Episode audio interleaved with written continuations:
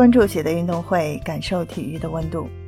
你好，我是在韩国的喜乐。今天是十二月六日，卡塔尔世界杯，巴西在十六强赛对阵亚洲球队韩国。此役内马尔伤愈复出，志在夺冠的巴西没有松懈，仅在上半场就做到四比零领先，在三十六分钟内皇冠四球。这四球的内容包括了内马尔点射、理查利森造点破门、帕奎塔建功、维尼修斯传射。整个上半场，巴西对韩国就是全方位碾压。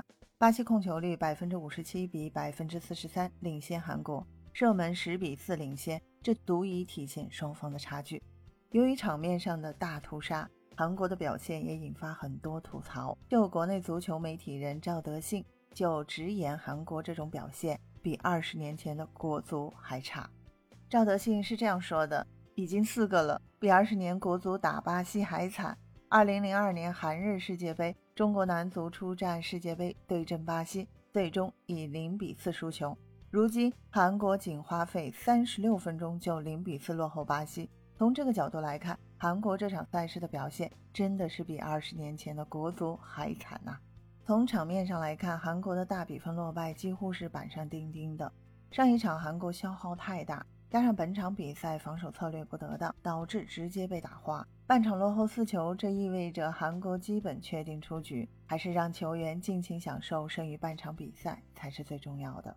值得一提的是，世界杯历史上单场分差最大纪录是九球，刚好就是韩国队创造的。